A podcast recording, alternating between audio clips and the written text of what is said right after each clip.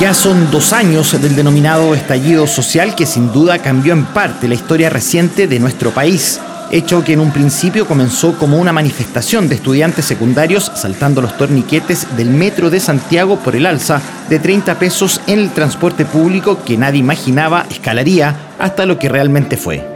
Una crisis social sin colores políticos ni intervención de figuras de dicho mundo, por el contrario, fue la molestia de toda una sociedad reclamaba por distintas injusticias y desigualdades que terminaron destapando una verdadera olla a presión que se mantenía hace prácticamente 30 años. Esto generó situaciones graves de violencia como la quema de gran parte de la red del metro de Santiago, barricadas, destrucción del mobiliario público que se produjeron en la noche más compleja, marcando el inicio así del inédito conflicto social del 18 de octubre del año 2019 tema que con el paso de las horas se fue agudizando, sumándose a los saqueos en el comercio mayorista y también minorista, además de otros hechos de violencia que llevaron en ese momento al presidente de la República, Sebastián Piñera, a decretar estado de excepción constitucional para poder tener mayores herramientas y así controlar un estallido sin precedentes. No obstante, la intervención del mandatario no estuvo exenta de polémica luego que afirmara que el país estaba en guerra.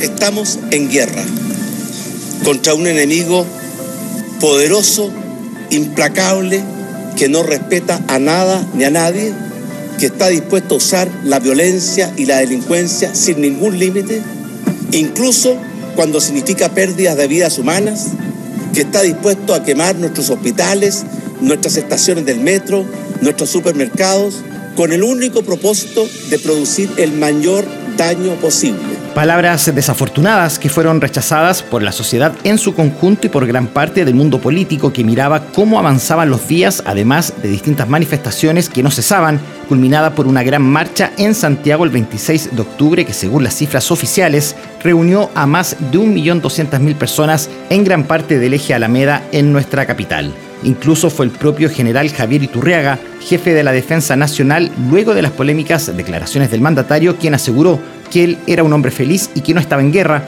palabras que sin duda incomodaron y bastante en el Palacio de la Moneda. Ha sido un despertar lento de la ciudad, en calma, en paz, lo que nos tiene, por supuesto, muy, muy tranquilos, pero al mismo tiempo muy alertas para solucionar cualquier inconveniente que pudieran provocar algunos desadaptados. Mire, yo soy un hombre feliz. Y la verdad que no estoy en guerra con nadie. Reiteradas movilizaciones donde surgió un fenómeno grupal entre los manifestantes quienes conformaron la denominada primera línea que para muchos representaba una forma de defender la protesta, pero que para otros era sinónimo de delincuencia y vandalismo considerando el importante número de pymes y locales comerciales que debieron cerrar sus puertas por los ataques y también saqueos. Giselle Dusubat vecina del sector de Plaza Italia o Plaza Dignidad, como lo llaman algunos, la zona cero de las protestas y manifestaciones, relató lo que significó ese 18 de octubre y los días posteriores. El 18 de octubre de 2019 fue literalmente un día del terror para todos los chilenos porque fue algo que nos tomó de improviso, no sabíamos qué era lo que estaba ocurriendo, era como haber vivido un terremoto. Pero lo que vino después fue el terror. Eso fue literalmente terrorismo y nadie quiere darle el nombre que corresponde que te quemen el barrio a diario, que te amenacen de muerte, que no puedas llegar a tu casa, que sientas bombas molotov, lacrimógenas, una guerra, una batalla campal, son las víctimas silenciosas. Con el paso de los días seguían las protestas e incluso comenzaban a surgir las primeras denuncias de violaciones a los derechos humanos por parte de agentes del Estado que estaban en las calles para frenar precisamente los hechos de carácter vandálicos que se produjeron en los primeros días de la revuelta, situación que sumada a la alta adhesión ciudadana en este movimiento repentino nos puso bajo la mirada de todo el mundo que seguían atentos lo que sucedía en nuestro país de norte a sur sin distinción. Mirada que nos puso en el centro, lo que llevó a todos los sectores a buscar una salida de carácter política a esta situación luego que el día 12 de noviembre se viviera una de las jornadas más violentas de manifestaciones donde en su momento trascendió que el presidente Sebastián Piñera estuvo a poco de sacar nuevamente a los militares a la calle para contener esta ola de violencia. Acuerdo que buscaba una salida política y también dar una señal a los chilenos instalando la idea de avanzar en una nueva constitución que era una de las demandas más escuchadas en las calles por esos días.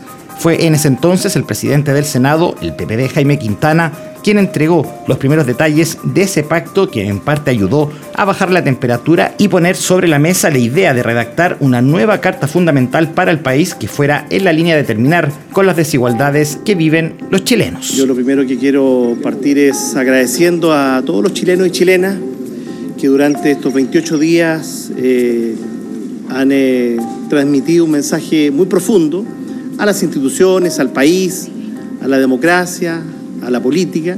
Eh, el mensaje ha sido muy claro por parte de la ciudadanía.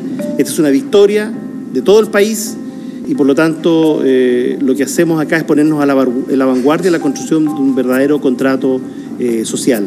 En esta jornada que es histórica, donde ofrecemos por primera vez una constitución 100% democrática, proceso que se definió en un plebiscito donde los chilenos decidieron por amplia mayoría la opción del apruebo para la redacción de una nueva constitución. Tras ello, nuevamente con elección popular, vino la definición de los 155 constituyentes que están a cargo de la redacción de las nuevas bases de nuestro país. Proceso histórico que se inició el 4 de julio del presente año donde los convencionales, en una ceremonia en la sede del Congreso en Santiago, recibieron la investidura y la misión de escribir la Carta Fundamental. Acto de carácter republicano que pasará sin duda a la historia junto al temple de Carmen Gloria Valladares, relatora del Tribunal Calificador de Elecciones, quien debió enfrentar un momento bastante crítico, luego que varios convencionales la emplazaran a frenar la ceremonia por los disturbios que se registraban en las inmediaciones del Congreso. Esto fue manejado de buena forma y la situación logró salir adelante culminando así con este proceso. Acto seguido vino la oficialización del inicio del trabajo de la Convención Constitucional, donde Valladares nuevamente destacó por su compromiso con la instancia. Aceptan asumir y ejercer el cargo de convencional constituyente conforme al acta del Tribunal Calificador de Elecciones ya referida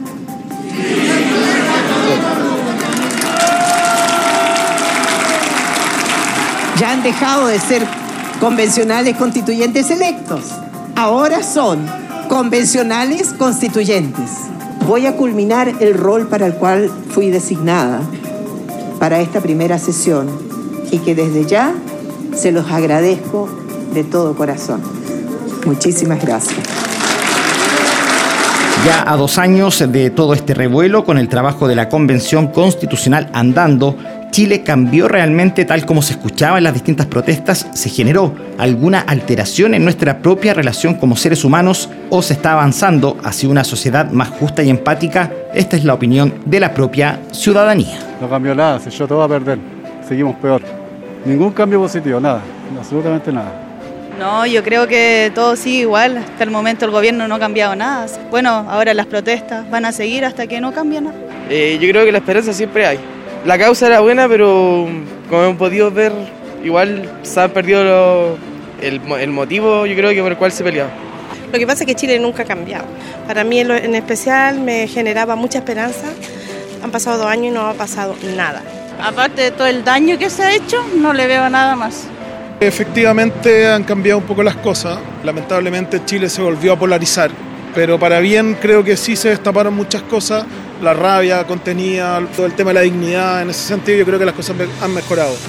Opinión de la calle en días donde se conmemoran los dos años de la denominada revuelta social que sin duda remeció y fuertemente los cimientos de nuestro país, cimientos que ahora están en manos de la Convención Constitucional que está trabajando en la nueva Carta Magna de nuestro país, la que paradójicamente comenzará su redacción el mismo 18 de octubre, lo que quedará sujeto al plebiscito de salida que definirá si los chilenos quedan conformes o no con las nuevas reglas que nos regirán como país y también como sociedad por al menos durante los próximos 30 años.